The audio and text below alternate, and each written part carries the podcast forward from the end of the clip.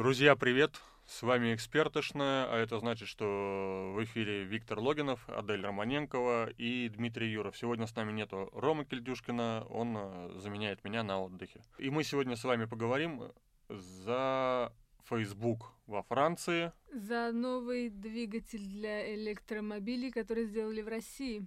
И за успехи Илона Маска уже в который раз.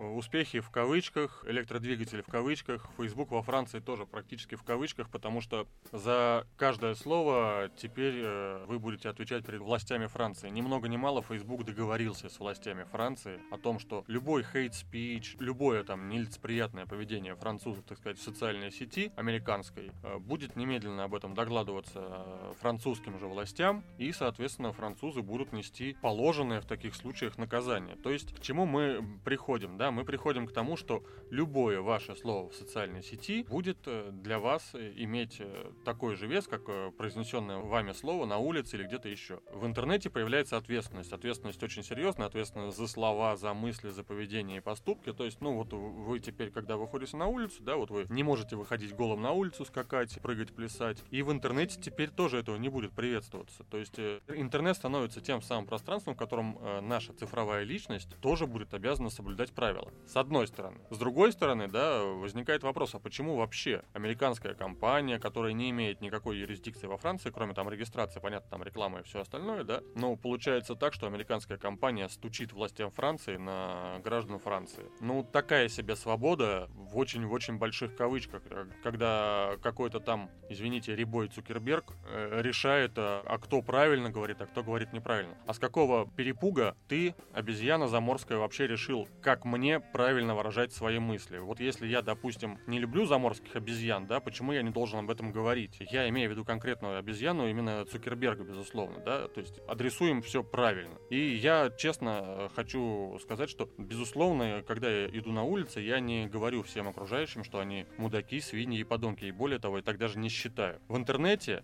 мы все сразу же сталкиваемся с тем, что мы говорим. И поэтому, конечно, за словами нужно следить гораздо внимательнее, потому что вы, по сути, в интернете тоже находитесь на улице. Э, тем более на улице в интернете гораздо больше злоумышленников, полиции и заморских обезьян вроде Цукерберга, которые вас всегда заложат.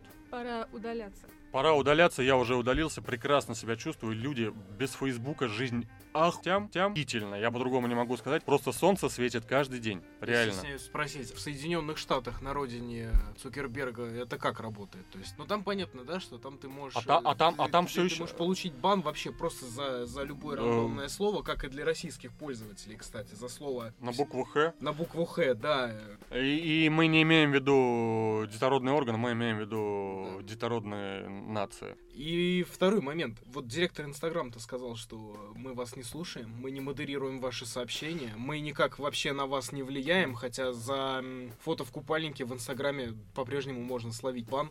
Нет, но, но вся история это в том, что да, Инстаграм, э, он вас не подслушивает, он вас подглядывает. Вы не знаете, что происходит с вашими сторис, где они хранятся, что вы там записали, не записали и так далее. Ну, я не устану повторять, каждый раз, находясь в социальной сети, не забывайте, вы не находитесь в своей квартире, ваша информация доступна всем вокруг как бы вы того не хотели. Возьмем пример того же самого дорогого Павла Дурова с его братом Николаем Дуровым. Да? Когда им захотелось уволить человека, они залезли в его переписку, всю переписку удалили, прочитали, и после этого э, там... Под шумок э, человека Да, выгнали. под шумок человека выгнали, вы, выставили ему, выставили иск, и, и, иск на 100 миллионов э, рублей, и еще и дурачком выставили, да? Пришлось иск отзывать, пришлось срочно говорить, что, конечно же, Телеграм ничего не читает, но все все читают. Каждый раз, берясь за клавиатуру или оставляя голосовое сообщение в Васе о том, какой он плохой человек, думайте о том, кто это сообщение еще прочитает. Вот э, когда вы выходите на улицу, вы же не размахиваете топорами, там, э, не мелите языком, не машете своими детородными органами, да, на улице. Не делайте того же самого в интернете, и вы будете в безопасности. В Фейсбуке не делайте вообще ничего. Удаль, удаляйте аккаунты из Фейсбука, на вас настучат. На вас настучат во Франции, в США, э, в Малайзии, по всему миру, за исключением России, на вас настучат. И более того, если сейчас уже Франция э, принимает обвинение из Фейсбука как повод для заведения уголовных или административных дел, имейте в виду, что любое ваше поведение в Фейсбуке может быть истолковано уважаемыми нашими западными партнерами, а точнее э, юродивыми американцами, как нарушение закона американского. По этому закону вас могут выслать куда-нибудь в США. есть Они делают это постоянно. Поэтому самая вот надежная защита от высылки в США, если вы обычный человек и просто не знаете, за что вас могут поймать в США, а США же ловят обычных людей, да, просто вот человек поехал на Мальдивы отдыхать, ему бац, ты хакер, и поехал в тюрьму на 20 лет. Не ведите вообще никаких э, дел с американскими соцсетями. В Ютьюбе даже лайка лишнего не ставьте. Смотрите только про лизунов и про, и про вкус нажрать. Потому что все остальное может быть истолковано против вас. На самом деле еда тоже может быть истолкована против вас. Не делайте ничего в интернете, особенно в американском. Вы каждый раз рискуете нарваться на американское правосудие. Прекрасно. А чтобы не нарваться, нужно пользоваться Тором или сидеть на 2Ч. А, Между как прочим, известно. Тор создан американскими военными, поэтому думайте, что вы оставляете в Торе в первую очередь. Если вы хотите рассказать о своих противозаконных действиях кому-либо, немедленно создайте Тор у себя на компьютере и расскажите там все. Я на самом деле закончил э, свою лекцию по информационной безопасности. Ну, у меня правда бомбит. Я не понимаю, как люди так безответственно подходят к самосохранению себя, друзья. Берегите себя, пожалуйста. А ВКонтакте что происходит? ВКонтакте можно ВКонтакте ты можно говорить все, что угодно, потому что ты говоришь что не какому-то подлому Джону, да, из э, морского корпуса пехотинцев американских, а ты говоришь нашему доброму Василию Пупкину из ФС... Товарищу и- майору. да, из ФСБ. И, и- и товарищ майор из ФСБ, если ты обычный человек и сказал Васе, что он пьян, он поймет тебя. Он поймет, что ты имел в виду конкретного Васю. Он поймет, что ты... Товарищ майор возражать не будет. Да, това- может быть, товарищ майор тоже считает того самого Васю пидором. Не переживайте по этому поводу. Товарищ майор настучит на вас и даст вам по голове, если вы подонок, террорист или мразь, или убийца. А если вы сказали э, Васе, что он пидор, что Маша дура, ничего страшного не случится. Это можно делать в России. Правда, это можно делать. Это можно делать даже на улице, если действительно Василий пидор, а Маша дура. Но имейте в виду, что вы должны будете подтвердить свои слова аргументами, а если Василий с вами не согласен, он может дать вам в морду. И он тоже имеет на это право. Мы, кстати, в этом смысле гораздо свободнее и демократичнее оказались, чем весь якобы просвещенный мир. Безусловно, мы абсолютно свободны в этом плане, и это прекрасно. И на этой чудесной ноте я предлагаю перейти к нашим изобретениям. Точнее, псевдоизобретением, насколько мы Ну, понимаем, хорошо, да, Адель? Хорошо, да. Разрешите мне погрустить вместе с вами и спросить вас, почему достаточно грустно все. Ведь я же сначала очень обрадовалась, как гордо это звучало. В России сделали собственный двигатель для электрокаров, для электромобилей, раз это российский. Да, Ад- Адель была такая воодушевленная, она думала, что вот сейчас мы Илону Маску покажем, но, к сожалению, появились некоторые детали, которые выяснили, что Илону Макс, Ма- Маску мы покажем что-то маленькое К очень. сожалению, выяснилось некоторое дерьмо, да, как в GTA. Ну, в общем, да, выяснилось так достаточно Адель, в чем суть проблем с нашим двигателем? Суть проблем, в общем-то, в заявленных технических характеристиках. То есть изначально было заявлено что? Что сам движок стоит 80 тысяч рублей за счет того, что в нем постоянный магнитик заменили медной катушкой. Дешево и сердито. Казалось бы, замечательно. Я, я делал так в детстве, я извиняюсь, Адель, что перебивал, да, я брал медную катушку, и мы из них расковыривали двигатели, брали плоскую батарейку квадратную, помните такие, да, и делали вентиляторы из палочки из-под мороженого деревянной, надеваешь ее на движок с электромагнитной этой самой катушкой, и на батарейке у тебя мини-вентилятор в походе. Так что я изобрел электродвигатель раньше Илона Маска. Fuck you, Илон А Маск. другие предприимчивые дети сдавали все это на металл и монетизировали собственные таланты, да? Короче, все уже придумано, но суть не в этом. А суть в том, что казалось, что так, достаточно слабая какая-то получается машинка, но, может быть, я некорректно сравниваю. А Я-то какой сра- запас хода у этой машины? Ст- Стоп, э, я, ребят, я извиняюсь, что я постоянно вмешиваюсь. Видимо, мне просто прет на слова, потому что меня не было на прошлой неделе, я не мог их говорить. Адель, давай вот по цифрам разберемся. Да. Мощность двигателя Илона Маска, э, У шта- штатного, вот просто вот э, одна цифра. 568 киловатт или 760 с лишним лошадиных сил. У нас. У нас для легковушки. Не-не-не, стоп, вот, вот двигатель, который изобрели, вот какая у него мощность? Там два.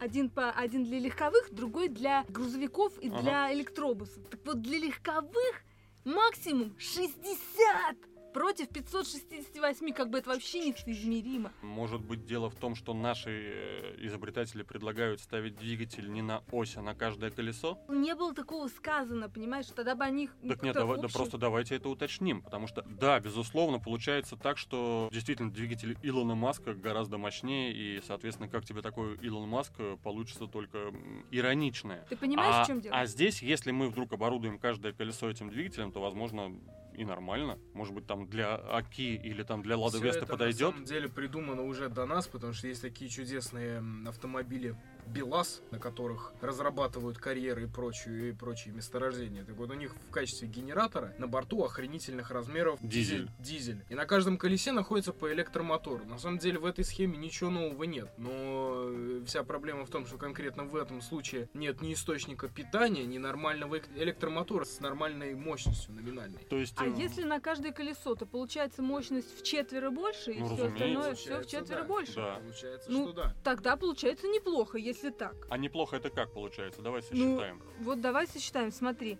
А, заявляют, что запас хода с их батареями, которые они предлагают, 200 километров максимум. Ну, то это есть, э, маловато. Это, да, это, Звучит это, это. Это маловато. втрое меньше, чем у Илона Маска. Да. А если будет на каждом колесе? Нет, а какая разница? Это же важно, дви- да? двигатель-то будет расходовать одну и ту же энергию. То есть получится в 4 раза больше батареи мы поставим. Вы, вы немножко не понимаете. Полноприводные Теслы жрут гораздо больше энергии, чем Теслы с приводом на одну ось. Соответственно, если у нас будет 4 двигателя на каждом колесе, то запас хода в 200 километров надо делить на 4. А, то есть 50 километров получится. 50 Нет, это километров. если одна батарея, да. Это- И- А, и- если и- одна батарея? Да, Это или садись за одна- руль и клади себе на колени батарею, вместо тещи батарею, вместо Если жены тоже одна батарея. батарея и 4 двигателя. Если двигатель будет один и нормальная батарея, то тогда будет 200 километров. А если будет 4 нормальные батареи и 4 двигателя? Батарея может быть одна в полу. Ну да, Как да, правило. да. Просто она А- будет бо- больше емкость в 4, раза. Да, Так, так, но- так, прав, так будет работать? Но с суперконденсаторами мы обосрались, поэтому этого ждать как бы не приходится. Чисто теоретически, конечно, да.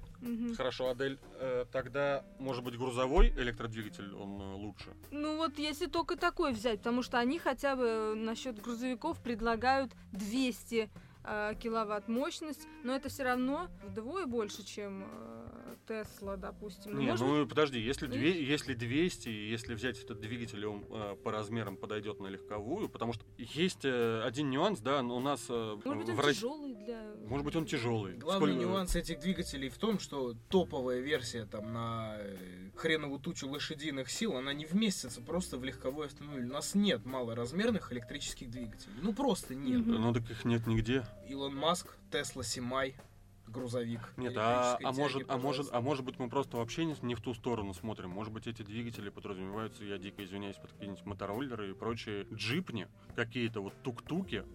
Потому что это производитель это на, на самом деле не знает сам, для чего они нужны, потому что они не говорят, для чего они нужны. Они говорят, что это круто и прикольно, а куда их встроить, они сами не знают. А, Они то есть, понимают. э, Куда то- хотите, туда и То встраивайте. есть, то есть получа- получается, кто-то придумал какой-то двигатель для какой-то сеялки, потом такой, как тебе такой Илон Маск? И побежал э, Дадим- пресс-релиз. Дадим америкосам пососать. Да. И побежал пресс-релиз раскидывать. И когда возникают конкретные вопросы, получается, что Что- Илону Маску это никак. Ну, это Да, грустно, но, именно. Может быть, стоит сравнить там с какими-то другими. Вот есть Nissan Leaf, достаточно сравнительно Nissan бюджетный. Leaf чудесная Да? машина для своего класса. Он едет 320 километров на одной зарядке, и хвала японским изобретателям, инженерам и всем остальным, что они создали на базе небольшого автомобильчика хороший электро... Ну, А там, хороший а там, транспорт. Дим, а там какой двигатель? Не буду врать, не знаю. Все, что я знаю про Nissan Leaf, это запас хода. Динамика сопоставима с автомобилем, Ну, я понимаю. которого 2,5 литра. Да ладно. Бензиновый, да, Такой мощный. да. Динамика такая. Ты, то есть ты хочешь сказать, что он дает такой же разгон, как вот, э, Да. я не знаю, какая 2,5-литровая Да. зажигалка? Именно, именно. Единственное ограничение это километраж. Соответственно, три- 310-320 километров это в теплое время, в холодное время это 220-230 километров. В холодное время вы должны закутать свой Nissan Leaf в большой теплый бабушкин шарф и не выпускать его на улицу, потому что в России холодное время полгода. Я вообще не понимаю, как у нас обсуждают электрокары за пределами Краснодарского края, честно скажу, потому ну, что а как люди в Норвегии ездят на э, Тесле? ну, как извращенцы они ездят в Норвегии на Теслах, понимаешь? Нор- Норвегия сверхнефтяная держава, которая выжигает нефть на топливо для этих Тесл. Поэтому, ну, я вообще к Теслам весьма скептично э, отношусь. Красивые машинки, без какого-то практического смысла, потому что, ну, больше су- суеты, чем э, красоты. А мне кажется, что э, они пока бесполезны просто потому, что их, по сути, в основном негде заряжать. Если Ну, еще и заряжать. да. Понимаешь, то есть Опять нужно... не могу согласиться с коллегами. Для Москвы, для столицы это идеальная машина, потому что если ты живешь за городом, зарядился, проехал 100, Где? 110 Вот. дома. Если ты живешь От обычной в розетки пригороде, если у тебя свой дом, ты поехал, кинул ее в розетку, если у тебя есть в офисе парковка подземная, ты можешь попросить за небольшие деньги провести тебе туда розеточку, пожалуйста, никакого напряга вообще. Вот, Ну, господа короче, из- короче говоря, если вы богатый владелец Теслы, у вас нет проблем с зарядкой Теслы. Если вы обычный человек, такой как э, я, такой как Адель или как Дима, вы можете только защищать или ругать Теслу, но э, Тесла у вас нет и не будет. Извините, пожалуйста, читатели, что я вас так обнадеживаю. Нет, подожди, Дим, ты же сам говорил, что э, нереально, допустим, взять Тесла на тест-драйв. Да, у нас что- нет представительства. Ну, Во- хорошо, во-первых, у нас было. нет представительства. Во-вторых, мне, как человеку, который живет в квартире и, в принципе, дальше собирается жить в квартире, а не в частном доме, у меня нет никакого никакой возможности заряжать Теслу. А и же- ты- и чё ты- желания тоже никакого нет. Ки- Кидани с десятого этажа 5 удлинителей, да заряди. В качестве эксперимента. Вот, можно. понимаешь, вот, вот проблема-то как раз в том, что у нас в принципе нет никакой инфраструктуры для электротранспорта. Э, э, Если, знаете, где, знаете, где у вас нет, не будет проблема с зарядкой Теслы? Если вы водитель автобуса в Мосгортрансе.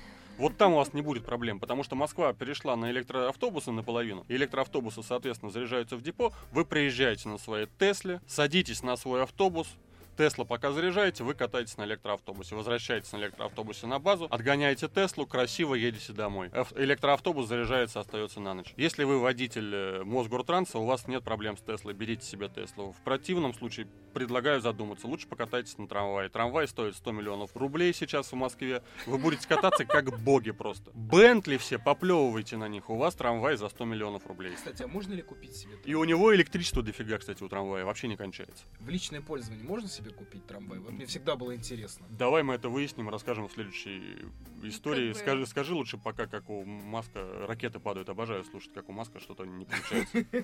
Слушай, слушай, а можно вот сразу вопрос? Витя, у тебя нет поводов ненавидеть его лично? Конечно, есть. К сожалению, Давняя история, это Да, давняя да. история. Хорошо, что ты спросила. к сожалению, у меня, к сожалению, у меня до сих пор нет поводов ненавидеть Илона Маска лично, потому что лично мы с ним не знакомы. Как только этот козел перебежит мне дорогу лично, у меня будут к нему личные претензии.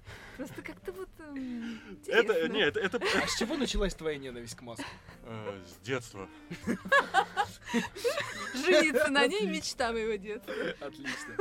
Нет, эм, на самом деле Илон Маск нас всех бесит просто потому, что у Роскосмоса нет нормальных успехов на почве космических запусков. Как Короче, вы Как завидуете. бы это страшно не звучало. Нет, завидует Дмитрий Олегович Рогозин, который всячески пытается поддеть Маска, да, э, и, поддевает да, сам и сказать себя. ему, что он не настоящий инженер, человек без технического образования, а после того, Как, как... как будто журналист э, Дмитрий Рогозин человек с большим образованием. Я дико извиняюсь, я тоже как журналист могу сомневаться в своем образовании, и тем более в образовании господина Рогозина. Да, особенно э, с учетом того, что новый пуск Falcon Heavy закончился падением. Ой, секунду, это, разгонного э, э, блока. э, это, это, то есть вот это, это та самая Хэви, которая отправляла э, в космос э, похоронную процессию из, Да. из праха? Да. То есть она развалилась? А, Не она Не- развалилась. не она, а Нет, какая? То есть- секундочку, секундочку. Короче, рассказываем короткую историю. Илон Маск взял три разгонных блока от старых Falcon 9, да? Да. Э, нацепил их на Falcon Heavy, э, за- засыпал до краев Falcon Heavy прахом людей. Очень смешно. Это, ну, это, конечно, Это смешно, траурная знаете? процессия. Это не траурная процессия, это херня.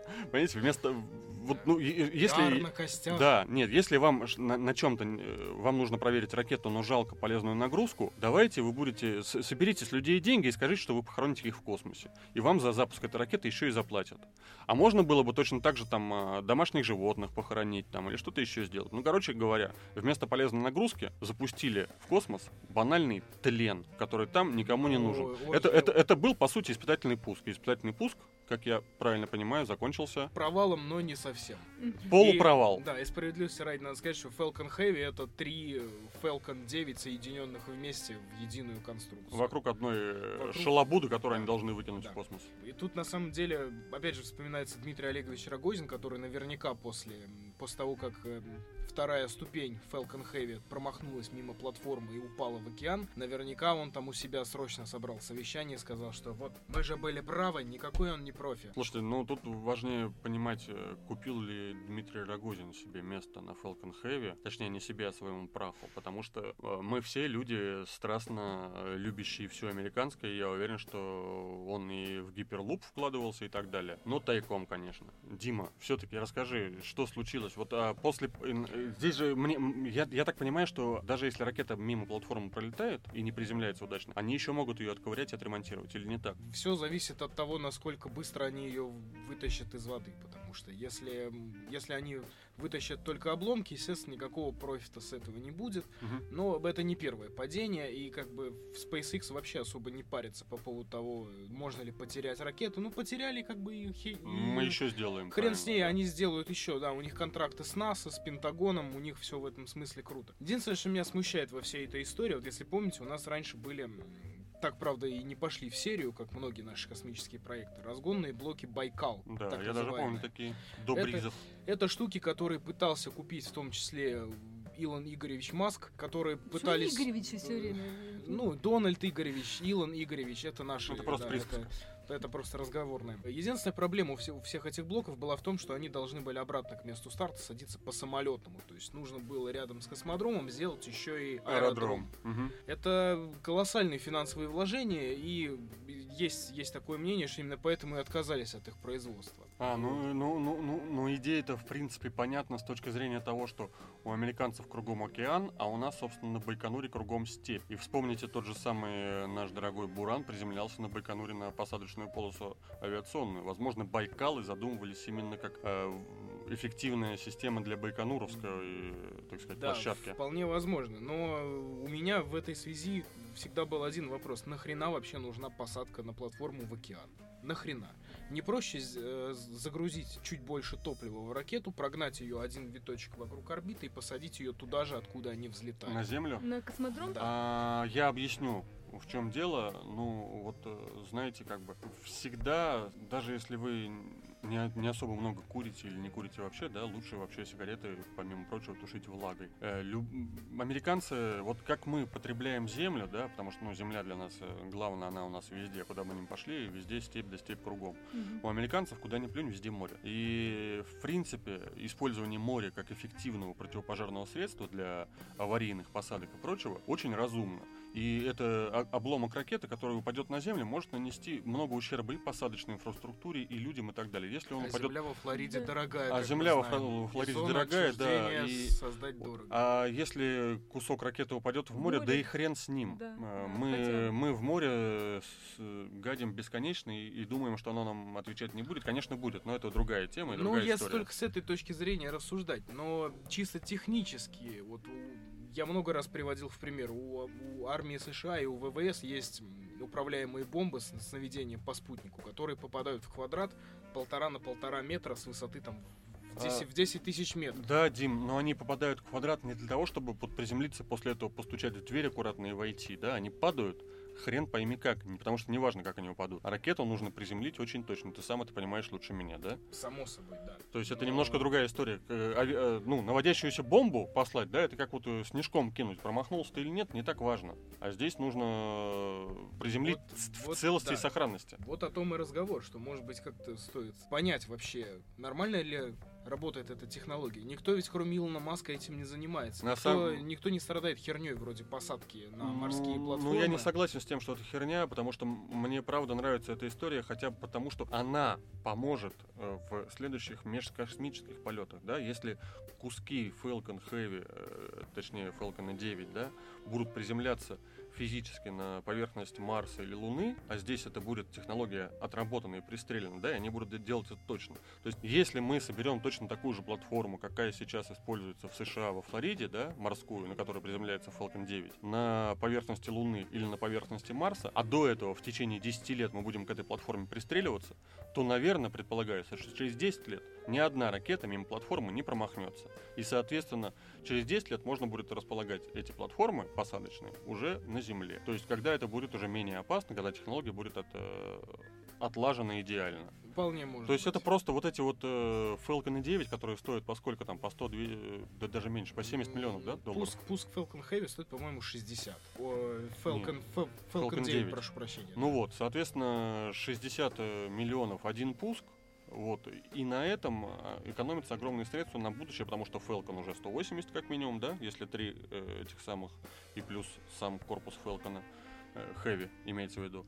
А если Big э, Falcon Rocket и, да, или какие-то прочие более масштабные проекты, то, конечно, там уже будут, так сказать, многозарядные револьверы с этими, с десятками Falcon 9, которые, которые, кстати говоря, еще вопрос, э, чтобы работали все синхронно, это история отдельного разговора. И в этой связи, кстати, надо, завершая всю тему с Илоном Маском, надо вспомнить, что единственный человек, который может ему созда- составить конкуренцию, это Джефф Безос, основатель Амазона и м, компании Blue Origin. Да я на самом деле даже знаю, как Джефф Безос может вставлять Илону Маску палки в колеса очень легко. Когда Илон Маск закажет себе очередной планшет, Джефф Безос просто его не доставит. И на, и на, и на этом э, история закончится, потому что американцы практически перестали пользоваться торговыми центрами, они все заказывают в Амазоне, это эпидемия, и торговые центры вымирают. Э, ск- Скоро это случится и у Walmart нас. обязательно э, наш подкаст из-за этого дизлайкнет. Наоборот, лайкнет, мы же говорим правду и говорим, что надо спасать Walmart и прочие торговые центры. Народ, ходите в авиапарк, потому что скоро авиапарка не будет. Или там, это не реклама авиапарка, идите там, не знаю, в торговый центр э, Мудищинский, как- какой угодно, да, навещайте продавцов, прощайтесь с ними. Скоро продавцов в торговых центрах тоже не будет. Обнимайте их, Да, говорите, как вы будете по ним скучать. Приносите им конфеты, сладости какие-нибудь, подкармливайте этих людей. Это несчастные люди. Скоро они будут печатать нам э, кроссовки на 3D принтеры. Они просто Да, да, да, да. Просто дело в том, что там-то их тоже не нужно будет. Там без них робот справится лучше. Ну, вообще, про печать одежды мы давайте с вами поговорим отдельно. Это интересная тема, и она меня заводит в какой-то мере. Особенно печать эротической одежды. Отлично. До встречи в следующем подкасте. До встречи. С вами была Экспертышна. Это был Виктор Логинов. Адель Романенкова. И Дмитрий Юров. Счастливо.